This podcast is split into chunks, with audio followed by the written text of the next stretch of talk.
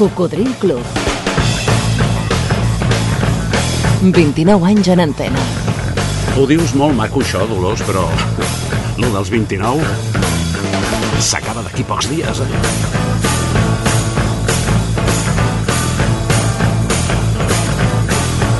Que ràpid que passa el temps, eh? I com ens podíem ni imaginar fa quasi 30 anys que encara estaríem aquí amb... Cocodril Club. El programa revival de l'Albert Malla. Gràcies per la fidelitat a tots els que ens consta que sou bastants, que ens escolteu des del primer programa en aquell llunyà octubre de 1993. En ràdio, com en altres aspectes de la vida, la fidelitat també es valora moltíssim. I la benvinguda més cordial a tots els que us aneu incorporant, a vegades com per casualitat o potser perquè us ha recomanat el programa algun amic, algun familiar, algun company de feina. Frida Kahlo va dir en certa ocasió, a veces tienes que olvidar lo que sientes y recordar lo que mereces.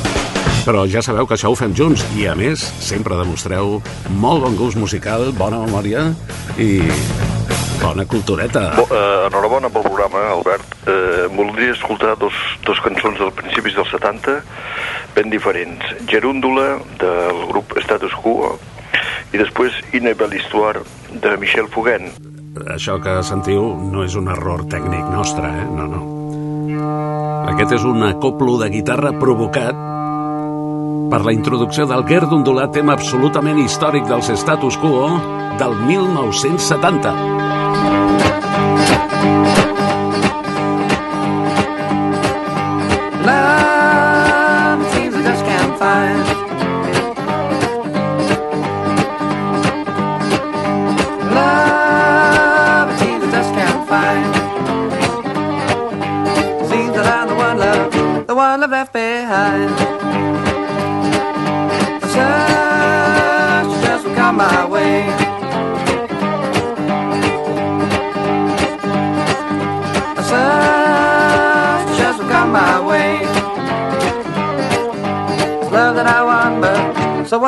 I say?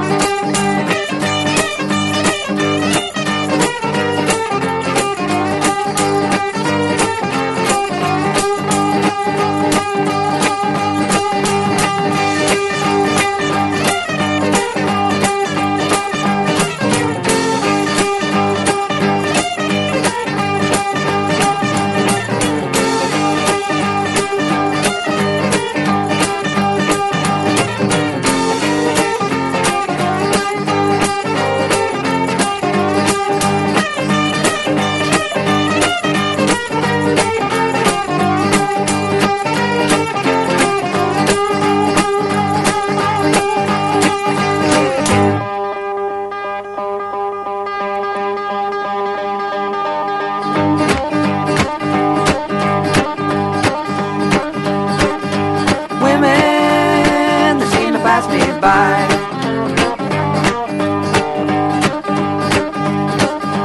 Women, they seem to pass me by. If I can find the reason, I know the answer why. Love, it seems I just can't find.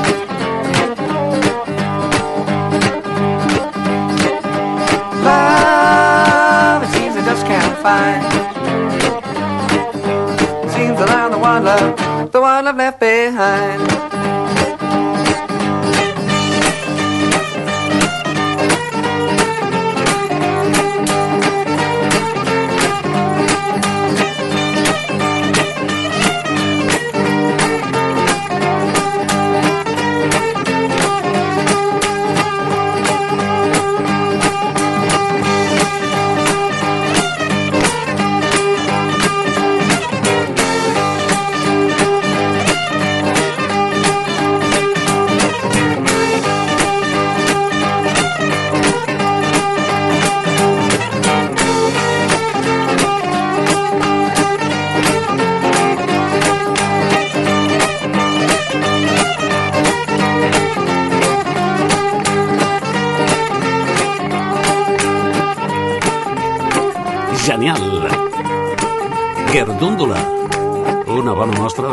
Cosetes que ara pràcticament només sonen aquí, al teu Coco Club.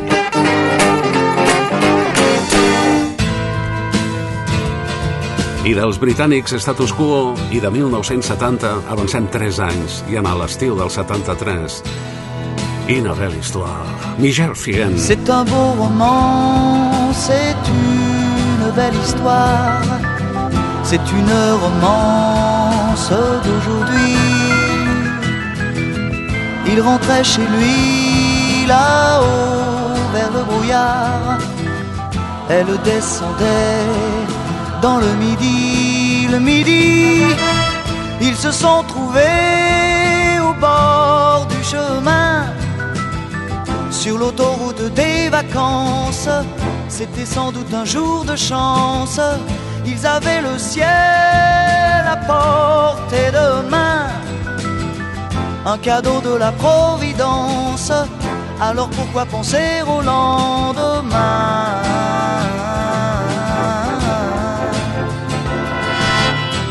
Ils se sont cachés dans un grand champ de blé se laissant porter par le courant, se sont racontés leur vie qui commençait. Ils n'étaient encore que des enfants, des enfants qui s'étaient trouvés au bord du chemin, sur l'autoroute des vacances. C'était sans doute un jour de chance qui cueillirent le ciel au creux de leurs mains, comme on cueille la providence, refusant de penser au lendemain.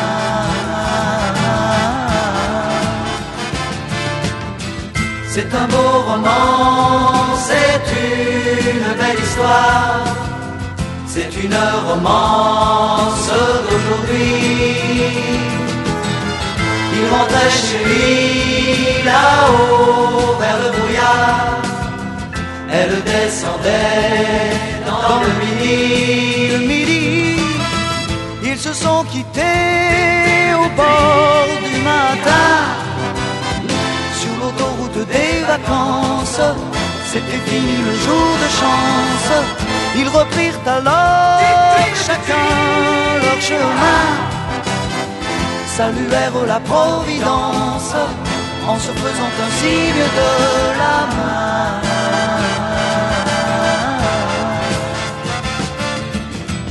Il rentra chez lui là-haut vers le brouillard. Elle est descendue là-bas dans le. C'est un beau roman, c'est une belle histoire. C'est une romance d'aujourd'hui. Una bonica història. Inabel Histoire. Estava pensant que hi ha cançons que no es gasten, perquè aquesta m'ha acompanyat des de l'estiu del 73, encara és capaç de provocar-me com una mena de pessigolles a les neurones i el seu intèrpret, Michel Figan, va aconseguir el seu èxit per sempre que al llarg d'aquests quasi 30 anys de programa eh, molt sovint l'hem recuperada perquè així ens ho heu demanat. Per cert que Michel ja no està entre nosaltres. Havia nascut el 1942 i va marxar el 1981. Elle descendait Parlant dels 30 anys, sabeu qui serà la madrina dels 30 anys del programa?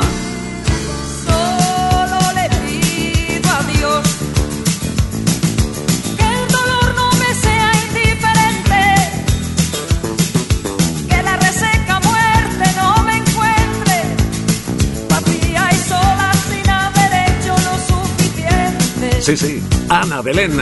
Solo Entrevista en exclusiva. que lo injusto no me sea indiferente, En directe, aquí al meu costat, al Coco. que no me abofete la otra mejilla. Ha estat molt amable de concedir-nos el nostre desig. solo le pido a Dios que lo injusto no me sea indiferente. Algú que representi els 30 anys de comunicació, d'amics, de música, del cocodril, i que no hagi estat eh, padrí en anteriors aniversaris del programa, algú que conegui tothom, que estimi molta gent, que fins i tot molts s'hagin enamorat d'ella, doncs Anna Belén, madrina del programa especial commemoratiu dels 30 anys en antena del Coco. Espero comptar amb tota la vostra audiència i la vostra presència a una festassa que organitzem pel dia 22. El diumenge 22 d'octubre, a partir de les 6 de la tarda i fins a les 10, festa dels 30 anys del Coco a la discoteca Barrocos de Barcelona, Aribau 242. Amb nosaltres, dos símbols també d'aquests 30 anys. Leslie dels Cirex i Santi Carulla dels Mustang. Apunta tu a l'agenda que t'aviso en temps, eh? Després no diguis que tenies un altre compromís. Solo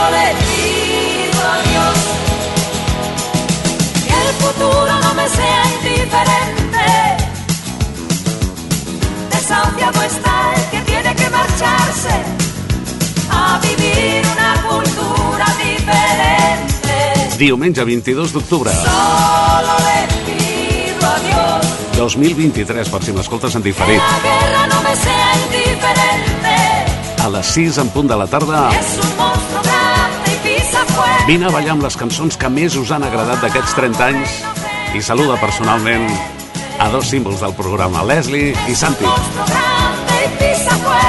Discoteca Barrocos, Aribau 242, entrada gratuïta, consumició mínima 8 euros. T'esperem. I també a tu, Ramon Castells. Aquí està una nova secció de les seves versions. Walking through a party in the county jail. The prison band was there, they began to wail. The band was jumping and the joint began to swing. You should have heard this knocked out jailbird sing, let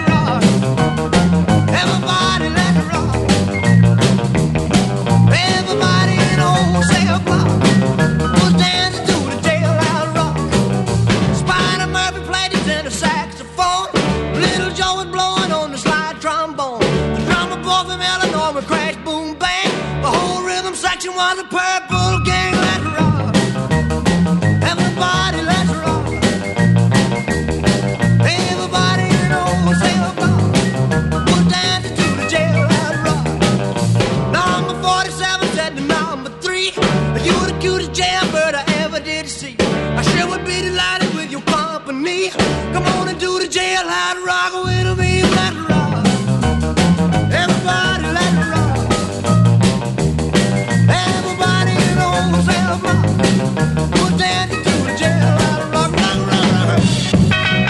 Hell House Rock original de 1957, tot i que a Espanya va arribar molt més tard, com quasi tots els discos de l'època.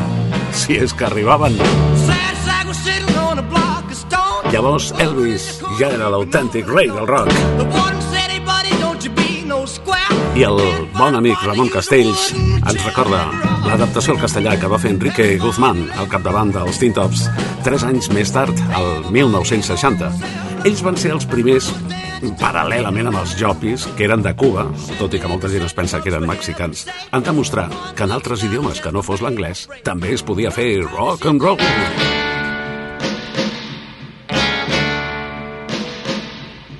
Un día hubo una fiesta aquí en la prisión. La de los presos empezó a tocar. Tocaron rock and roll y todo se animó. Y un cuate se paró y empezó a cantar el rock. Todo el mundo bailar. Todo el mundo en la prisión. Corrieron a bailar el rock. El gato le sabía dar al saxofón y Gemo le sonaba duro al trombón. Mani batería se decía tocar y toda la cárcel se puso a bailar el rock. Todo el mundo bailar, todo el mundo en la prisión corrieron a bailar el rock. El 47 dijo al 23, óyeme mi cuate, vamos a bailar. Párate volando a rock and rollear. El rock de la cárcel va a comenzar el rock. Todo el mundo a bailar. Todo el mundo en la prisión corrieron a bailar el rock. El rock de la càrcel, Enrique Guzmán els Teen Tops des de Mèxic, versionant un dels primers números 1 d'Elvis Presley. Però com que jo de gran vull ser Ramon Castells, avui em ve molt de gust també escoltar una cançó que ha tingut moltíssimes versions, n'escoltarem algunes d'elles. Tot va començar amb els Rolling Stones. It is the evening of the day. I sit and watch the children play. Smiling faces I can see, but not for me. I sit and watch as tears go by. My riches can't buy everything. I want to hear the children sing. I hear is the sound of rain falling on the ground. I sit and watch as tears go by.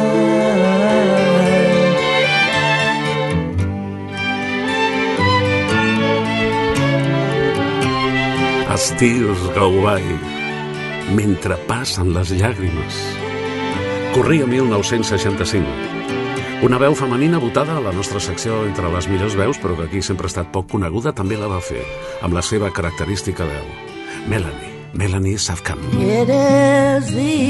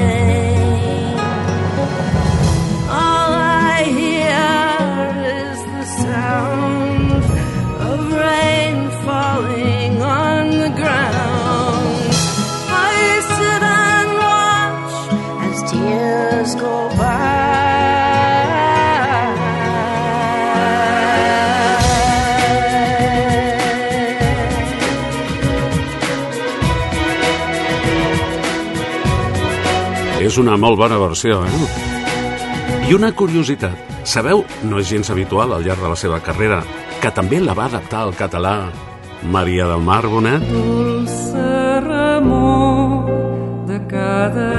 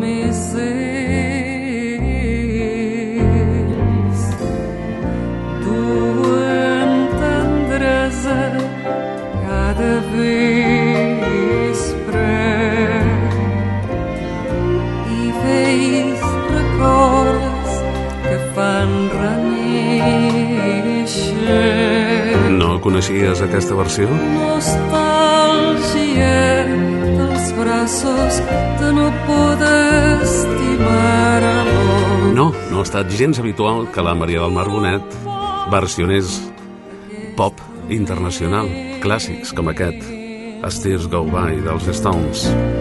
Agre de cada tarda. El títol original és Mentre passen les llàgrimes, com us deia, però la Maria del Mar arriba a dir Dolça remor de cada tarda.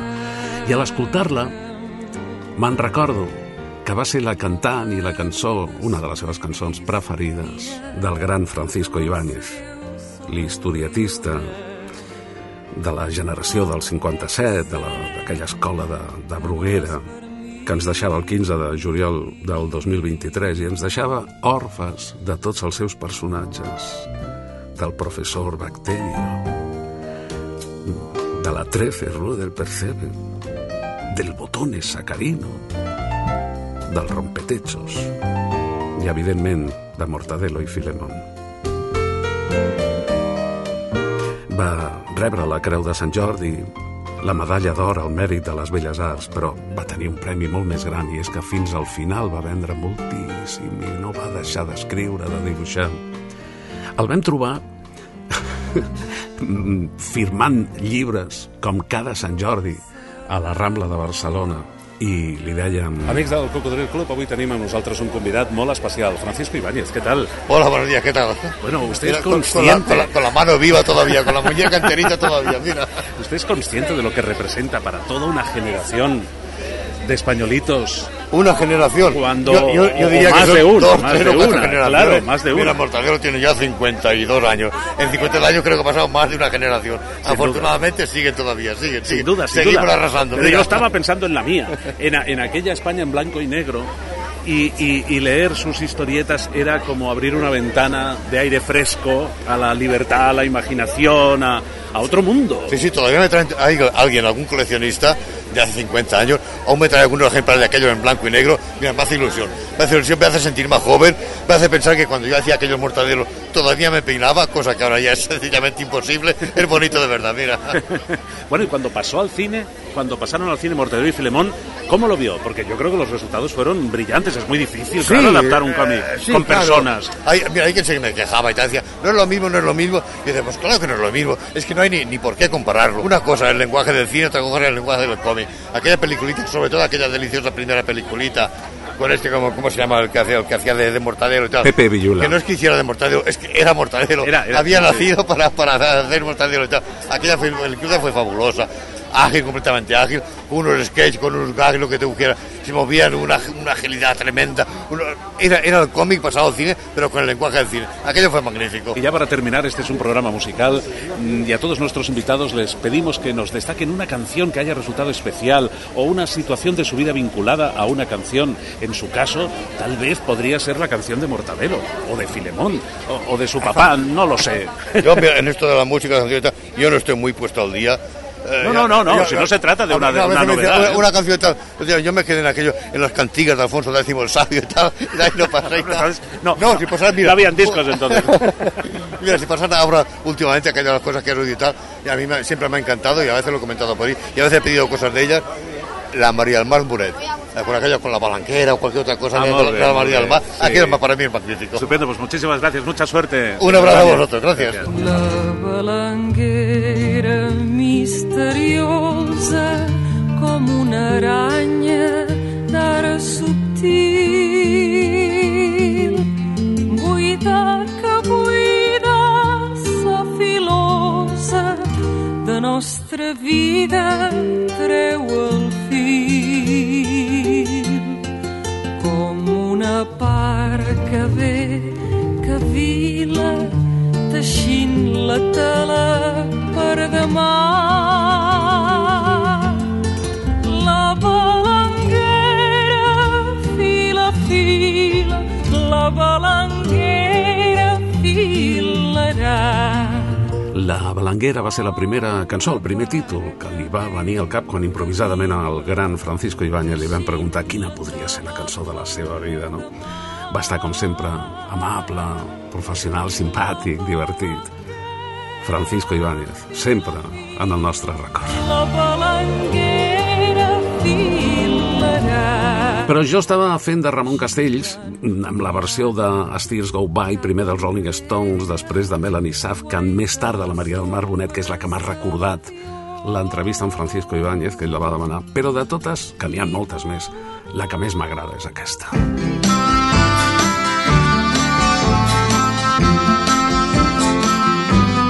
La de Marianne Faithfull. Mick Jagger, quan era la seva novieta, li va regalar la cançó. It is the evening of the day. I the children play. Smiling faces I can see, but not and watch as tears go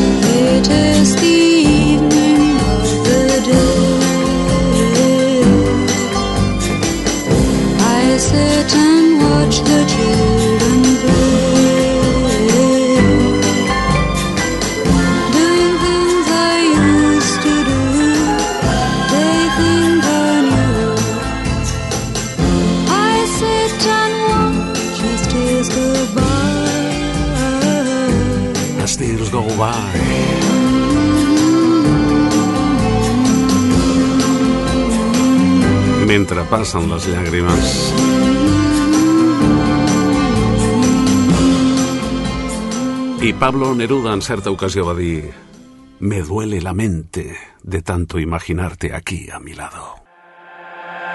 Radio Marca. Ei! Has connectat amb el Coco? Sintonitzes Ràdio Marca Barcelona a la FM 89.1 i per internet a tot el món, tant en directe com en diferit, a radiomarcabarcelona.com. Allà pots recuperar els últims programes emesos per escoltar en diferit o per descarregar-los i portar-los amb tu allà on vagis. radiomarcabarcelona.com Ens trobaràs en antena els matins de dissabtes de 6 a 8, les matinades de diumenges des de les 4 i fins a les 7 del matí i cada matinada de 4 a 6, de dilluns a divendres, també estem al teu costat. No perdis la sintonia. Això és Cocodril Club. El programa revival de l'Albert Malla.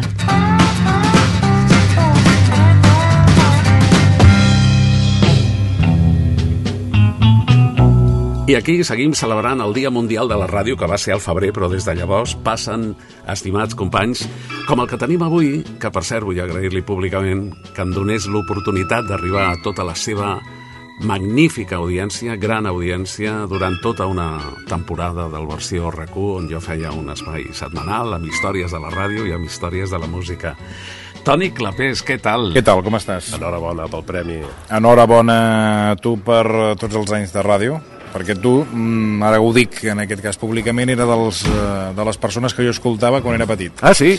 Jo sempre escoltava los Malla Musicals. Sí, Els senyor. Malla, que eren Els- Malla Musicales o Malla Musicals aquella època? Bueno, Malla Musicales, no? És que el programa es va començar a dir Los Musicales. Los Musicales. De la cadena catalana, Sí. perquè es feia en castellà. I quan va passar a Cadena 13, Sí. que va ser la primera emissora privada en Però català... jo t'escoltava a la cadena catalana, eh? Doncs a la cadena catalana Que eren era Los fan Musicales. d'aquest programa. Los Musicales. 5 hores de programa. Sí, Veus? i després a, a la tenia 13 controlat. li vam dir els Malla Els Musicals. Malla Musicals, Els Malla Musicals. Sí, sí, sí. Jo t'agraeixo molt que, No, no. que em confirmis que existeix la memòria auditiva. No, et Això m'ho confi- deia et- la no. Ribas Castro, m'ho deia, Doncs saps? et confirmo que tu ets de les, dels referents que jo deia jo vull fer això. Em fas molt, molt No, feliç. t'ho dic de debò. Los musicales con Alberto Maya, los musicales cadena catalana,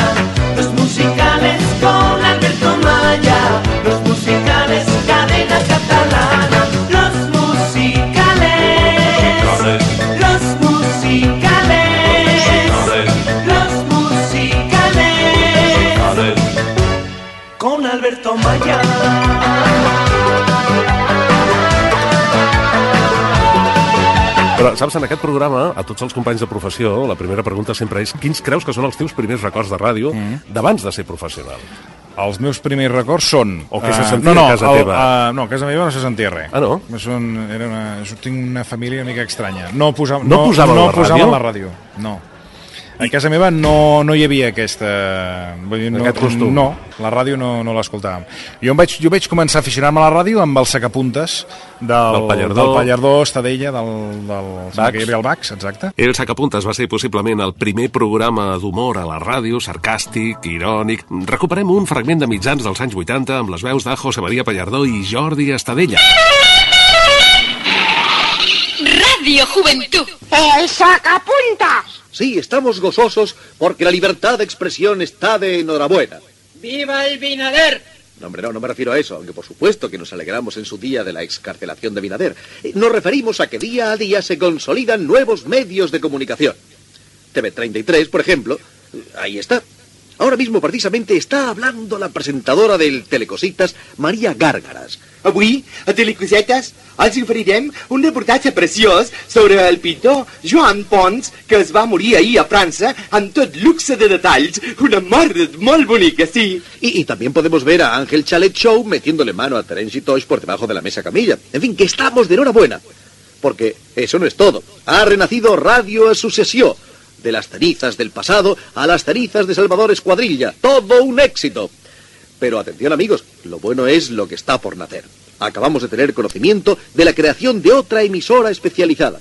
Sí, sí, una emisora de las del estilo americano, de las que solo hablan de un mismo tema, como Radio Bronquitis, Radio Infarto. Se llamará Radio Bruticias. He aquí una emisión pirata que hemos conseguido en rigurosa exclusiva para el Sacapuntas. Al oír el tercer pedo, serán las tantas en la península. Las tantas menos una yufa en Canarias. Son las tantas.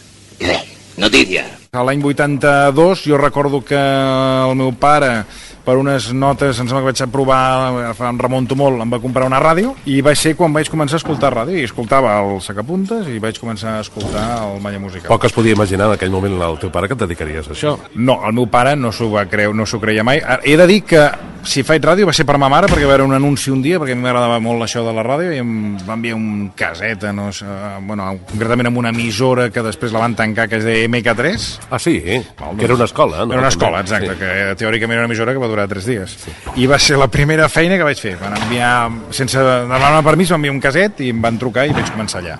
Series capaç de- d'explicar-nos alguna anècdota més o menys divertida que t'hagi passat a la ràdio? Fent home, ràdio? Eh, home, en tinc, en tinc unes quantes. Home, per exemple, jo m'he arribat a dormir a la... A, o sigui, va haver una època que em va tocar... Estava, treballava en una emissora que es deia Ràdio Minuto sí. i feia, em tocava fer les nits. I recordo un dia que... I feies en, en self, o sigui que, sí, sí, sí, que tu sol, mateix et sol. posaves que abans la música... comentàvem aquí, que hòstia, tenia 16-17 anys, estava sol a l'emissora, tancat amb clau, vull dir, em Allà dalt, al al carrer Teodoro a- Roviralta. 31, eh? I jo pensava, un dia ens assaltaran aquí i estic sol amb un gos que era un pollós que no fotia res, que estava allà i pensava, hòstia, ens mataran, és que ens mataran. I jo pensava, però com pot ser que aquests tios em deixin sol aquí tancat? I, tu ciérrate, sobretot ciérrate. Jo el tancat allà, cagat. La gent que no sàpiga, aquest carrer estava sí. a dalt de tot, allà prop sí, del Tibidabo, sí, sí, allà, allà, allà. I, i, bueno, i recordo una nit que, hòstia, jo agafava, sempre he dit que les, les pitjor hora és de, de 3 a 4 de, de 3 a 4 de la matinada m'agafaven unes pàjares perquè, hòstia, una son I no hi pots fer res, eh? i no hi puc fer No hi res, pots fer i res. me'n recordo que em fotia Coca-Coles i cafès i Res, bé, res, barreja. res de res. i un dia em va agafar tal d'això que em vaig clapar i aleshores eh, el, el disco que havia posat doncs es va acabar i Clar, crec. em vaig Crec, dormir a crec. la dos quarts de quatre i jo crec que em van despertar per, amb un so que se sentia, perquè el telèfon no, no el sent, sinó sentia una llum que feia clac, clac, clac, clac. Hòstia, de cop i volta dic, a veure què passa aquí. Despenjo i era el director. No fotis. Que a més es deia Marcelino Rodríguez de Sí, sí, Castro. conec perfectament. Coño, Marce el Marcelino estava escoltant la ràdio a aquelles el hores. Marcelino anava, al, quan anava al lavabo, es veu que tenia un dispositiu que quan obria la llum s'enxufava la ràdio i vaig tenir la mala sort que el tio li va agafar pixera eh? i llavors van a les 4 bueno, què cony, a les 4, era a les 5 a les 5 i va escoltar cloc, cloc, cloc, cloc I aleshores, eh, però què coño passa? Sí, però ell parlava així. Sí, sí, aleshores, clar, el, el despertar va ser, diguéssim, i vaig dir, si me acaba de acabar el disco ahora mismo. Coño, no se oye nada. No, no, i ja en aquell moment vaig tirar l'indicatiu i ho vam resoldre, però portar, vaig clapar-me una hora i mitja, vull dir, però com a mínim. O sigui, almenys ell es pensava que perquè acabava ell, de clar, passar. Jo en aquell moment vaig dir, què coño passa? Dic, "Oh, se m'acaba el disco ahora. Coño, este blanco! I jo penso, Que hòstia, el blanco, que portem una hora i mitja aquí en blanco amb el clac-clac. Clar, estava sola, ja tancat, el telèfon no sonava, doncs, ni mòbils ni, ni punyetes. No res, clar, no existien. Vull dir que, és bueno, molt bona, aquesta és molt bona. Sí, sí, bastant, però Sí, jo sí. diria una hora i mitja, i després anaven venint els companys la, al relleu, perquè clar, feia la nit, i hòstia, tu, que, que m'han de... Que... Perquè ho havien escoltat, no? Perquè em sembla que era, jo recordo que era a les 5 o 5, ja Clar. venia el relleu que entrava a les Una 6. cosa és a les 3 o a les 4, però a les 5 hi ha molta gent, No, no, ja està no. desperta, Sí, sí. ja et comença a escoltar. Sí, sí. Molt bo, sí. Aquest era l'indicatiu de Ràdio Minuto. I atenció perquè hem aconseguit un fragment d'un dels primers torns a Ràdio Minuto d'un joveníssim Toni Clapés als anys 80. Radio Minuto en los 94,8 son las 2 y 33. Jo recordo, per exemple, eh, no em vull fer pesat, la, una de les primeres bronques que em van caure, mira, amb una tonteria que, amb la que vaig aprendre, no? Recordo que jo deia, són la una, són la una, i em va sonar el telèfon, i em va trucar en aquest cap, que era el cap de, que recordaràs, Raül Marchant. Home, i tant, el Raül. Però xutxa, és la una. I jo deia, és? Què és? És què? I el tio tornava, és la una. És, és uno. Són dos, són tres, són quatre... I ara que mi vaig aprendre, ah, vale, la, sí, sí, no, claro, claro, és la una, és la una, i són les dos. Chucha, claro, són les dos, és la una. Eh? Plural, singular. Vale, vale, vale, vale. Bé, vull dir que amb aquesta tonteria em va quedar de per vida clavat al cap de que, eh, sí, sempre ho dic, i a vegades encara ho escolto a la ràdio, que hi ha gent que diu, són la una. Sí, sí, sí. Eh? Però tu no ho has oblidat mai. Mai. S'aprenia molt, perquè Mai, els caps mai. de programes i tal escoltaven sempre a la ràdio a totes hores, sí, sí. Toni, digue'm una cançó especial per tu, va, per compartir-la amb tots els oients. Una canció, eh, però Sí, d'ara o que, o que, o- no, no, una cançó que et recordi algun moment especial Home, de la jo- teva jo- vida. Estem en un programa revival. Jo sempre he dit que la música és, sé que és un tòpic, però mm, és, és la banda sonora de la teva vida, no? En segons en quin moment, segons en quina circumstància, ara diré una molt petarda de cançó, però que sempre em, hosti, em, em, em, situa en èpoques fantàstiques el, la Dolce Vita de Ryan Paris, Sé que és una horterada. No, no, home, escolta, va, Però- ser, va arrasar l'estiu del Sí, sí, 83 sí, sí, sí, sí. sense cap dubte. Vull dir, és un d'aquells anys que està clar quina va ser jo la cançó recordo de que amb aquest disc eh, me'n vaig anar a Londres perquè els meus pares em van enviar a Londres a aprendre i no vaig aprendre res, em vaig dedicar a altres coses però a aprendre res, un desastre i em passava les tardes a la discoteca escoltant aquesta i d'altres cançons com una que es deia d'un grup que es deia Freeze i Sí, Jo, aquesta. sí, sí, sí. i fotent-me xandis perquè no em deixaven beure alcohol Vaja. i llavors fotíem el truco d'un xandi una, la traiem la cervesa per on podíem i recordo aquella època hòstia, és, és Que t'ho vas passar bé, no? és un estiu que el recordaré tota la vida Sí, i la tinc associat amb, amb, amb Ryan Paris i la Dolce Vita Sí, senyor. Saps que encara fa bolos, aquest paio? Què dius, Anna? Sí, sí, encara fa bolos. Però ell o- No, no, ell, o- ell mateix. Sí? Ell mateix encara es guanya la vida gràcies a la Dolce Vita. Aquest és ell, eh? Aquest és ell i... que va fer aquest èxit i es va acabar I es va acabar, però i encara fa bolos. I molt sovint per Catalunya, eh? Hosti. Playback descarat. Bueno, Playback bueno, total igual, descarat, però és però se li igual. A la agraeixen gent les li fa molta gràcia i té els seus fans, sí, sí. o sigui que ara a l'escoltar-la, Toni, te'n recordaràs de tardes o nits de discoteca, no, no, jo- amb bona companyia, m'imagino. Bueno, sí, no, lligaves eh, molt, tu, o què? No, a la meva època... De, no, no, no, no. no. Mira, No et diré, et, no, no, et diré una cosa. No, no. Uh, recordo sí que a la ràdio, uh, quan que feia la nit, trucaven, trucava gent, gent i noies molt ex, Sí. estranyes. I alguna situació així una mica... Però sobretot el que passava era que quan les coneixies et deien tu eres Toni Clapés? I aleshores, clar, ja, ja està. Però, en canvi, a l'època de la tele, Sí. quan vaig sortir a la tele, això té un... Això aquí tens l'eròtica del poder. Vaig comprovar per què Sarkozy està amb Carla Bruni. Per què? Home, per l'eròtica del poder. Per l'eròtica del clar, poder. Clar. Tu quan surts a la tele vull dir tens... que la cosa va canviar perquè tenies... Clar, No, la cosa va canviar a partir del moment que vaig sortir a la tele. Vas, realment ho vas Lligues- notar, vas notar aquest canvi i vas Home, lligar molt home, més perquè la gent home. et reconeixia. No, no, per la tele, el poder de la tele, això. No, Quan vaig ràdio. deixar de sortir a la tele, vaig tornar al meu estatus eh, habitual. Que a la ràdio hi ha aquella famosa frase, que a veure si me'n recordo, que diu si una voz te enamora, no vayas a la emisora. Ga- hosti, No la sabia, Sí. però em sembla collonuda. És així. Perquè jo me'n recordo ara- grans, grans moments de Sí, pànic. però o sigui, tu de- eres... tu I eres- s'emprenyaven, perquè t'havien no, és imaginat d'una manera... I sortien corrents. Sí, sí, sí. Me'n recordo bé dos ties Però avui- i sortir corrents. Ah, Avui no hi podem fer-hi res, perquè amb el Facebook i, No, internet tot això ja però millor, veuen, mira, ja ens tot això, ara coneixen. ja, saps? Sí. Dius, mira, Ara ja saben això el és que el hi ha. que hi ha. No enganyem. No sé jo que, hòstia, amb la veu, eh, que, que ens trobarem. M'ha alegrat Que molt també estar per amb tu, telèfon Toni. passava. Sí, sí, sí. sí. Ah, perquè trucaves i deies, hòstia, això serà... Sí. I després deies, passaves de llarg amb el cotxe. Havies quedat en un lloc i, hòstia... Era com la pel·lícula d'aquella del Jim Wilder. Sí. Saps? Que queda la mujer de rojo i s'equivoca i fot el camp. Doncs fa no fa. M'ha encantat, Toni, moltes gràcies. Bueno, a tu, a tu. Molta sort, eh? Que Igualment, molt moltes gràcies a tu. Vinga. I Ryan Paris ens confirmava que l'èxit de la Dolce Vita va començar precisament a Espanya. que ha empezado aquí en España en, en el 83 y de verdad la gente retornó toda de la España y de la Italia y preguntó dónde está esta canción Ento- entonces la han puesta en venta en Alemania y por esto por eso ha sido un, eh, un grande éxito pero ha empezado de España Y esa canción te cambió la vida, ¿verdad, Ryan? Sí, sì. Cioè, ehm, è una canzone bonita. La, la- tiene- la musica tiene la- una, una- una grande cosa che può darti emozione, más sentido de la vida también, ¿no? Y tú la sigues cantando en la actualidad y yo compruebo que todavía hay gente que se emociona al escucharla, ¿eh? Sí.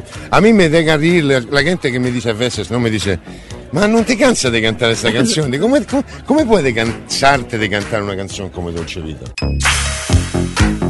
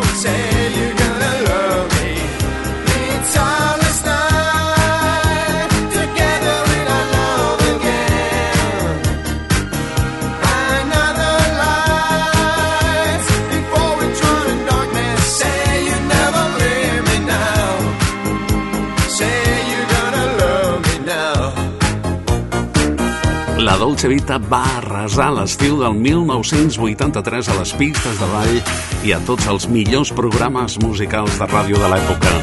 Una ràdio, la dels anys 80, fantàstica, amb unes audiències increïbles.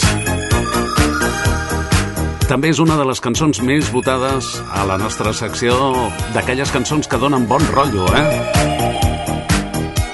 Que et canvien l'estat d'ànim, que et reconforten. Per cert, que Ryan Paris, per una marató de TV3, la va arribar a versionar en català. Visca el meu aire de dolce vita Tot em somriu de nou. Sota un cel blau la foscor s'allunya. Mm,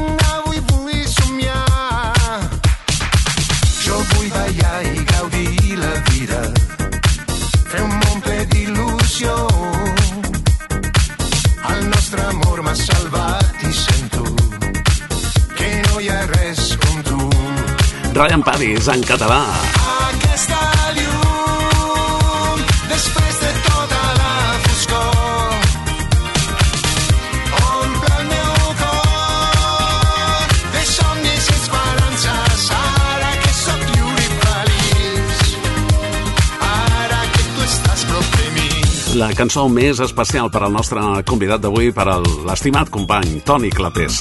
I la pròxima la decideix el mestre José María Pallardó. Ja saps que la seva és música al mil por mil. Everybody's talking at me. I don't hear words they're saying. Only the echoes of my mind. Hola, José María. Hola Albert, hola Pops. Hace tiempo, hace tiempo que no sé nada de una gran rocker, una guitarrista poderosa. ¿Sabéis algo de Sheryl Crow? Fue novia del ciclista Armstrong, estuvo malita. Se recuperó, actuó con los mejores y es, sin duda, una de las mejores. No hay muchas mujeres guitarristas y ella es una auténtica estrella. Una estrella admiradora de otra, admiradora de un gran actor. Un, un actor que se llama Steve McQueen y al que dedica la canción que vamos a escuchar. Un actor McQueen que volaba como ella en busca de un sueño a todo gas.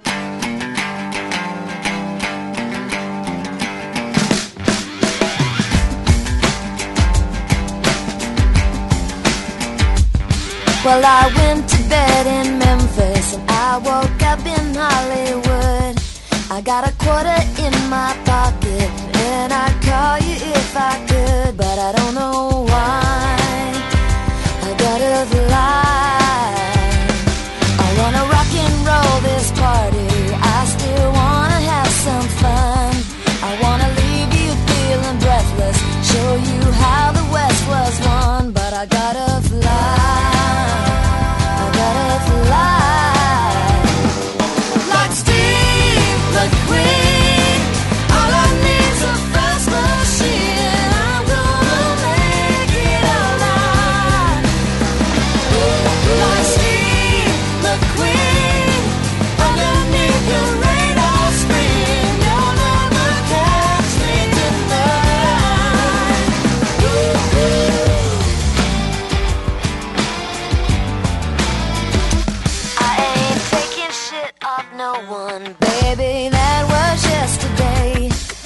I'm an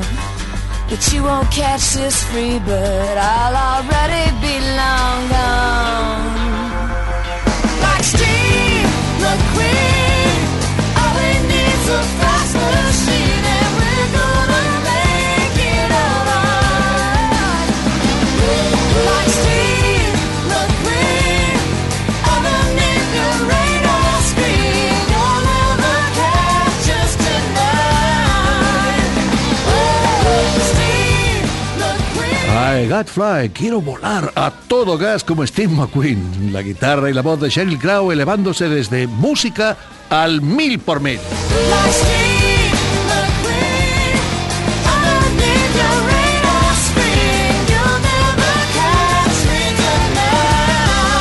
Molt bona pop.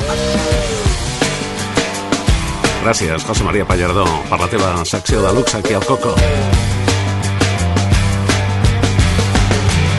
Per cert, que m'has fet recordar que tinc una foto amb la Sheryl Crow de quan el seu primer èxit, All I Wanna Do, del 95, si no recordo malament. I ara, si em permeteu, la meva especial d'avui és de Jim Crows, un cantant que aquí no va ser mai gaire conegut. Als Estats Units va aconseguir només un número 1, però és que el pobre no va tenir temps de res més perquè per un accident d'aviació va morir amb només 30 anys. Havia nascut a Filadèlfia l'any 43 i moria a Louisiana doncs 30 anys més tard, el 1973. Aquesta és una cançó molt curta però molt intensa que m'agrada molt. Photographs and Memories, és a dir, fotografies i records.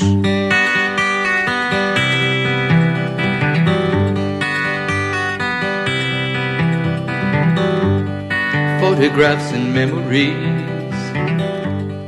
Christmas cards you sent to me. All that I have are these to remember you. Memories that come at night. Take me to another time, back to a happier day when I called you mine. But we sure had a good time when we started way back when.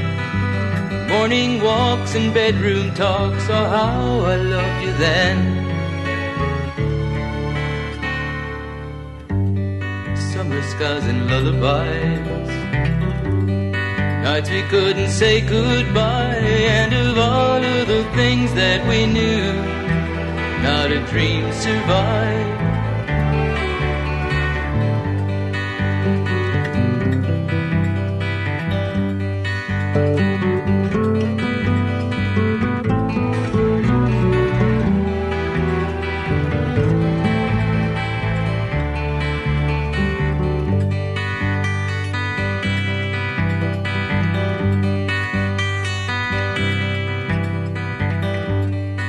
Photographs and memories. All the love you gave to me, somehow it just can't be true. It's all I've left of you. But we sure had a good time when we started way back when. Morning walks and bedroom talks, oh how I loved you then. T'ha agradat, Coco? Són fotografies i records. Jim Crows, des del 1974. I com sempre, acomiadem el programa amb cançons que ens recorden nits de festa. Els més ballats de la història. Digue'm una cançó que t'hagi fet ballar. Si us plau, digue'm-ho per correu electrònic a cocodrilclub arroba gmail.com Així ho ha fet la Toni Serrano, que ens escolta des de França i que ens recorda un tema absolutament mític dels 80. Molta gent que va començar a estimar la música, que va començar a comprar-la, a escoltar-la per la ràdio i a ballar-la, se'n recorda i li fa pessigolles a les neurones al Terra Titanic, que curiosament no era gaire ràpida per ballar. Per això hem escollit com a curiositat un remix que s'ha fet recentment del clàssic de Peter Schilling. Ei! Procura ser feliç, Coco. Cocodril Club.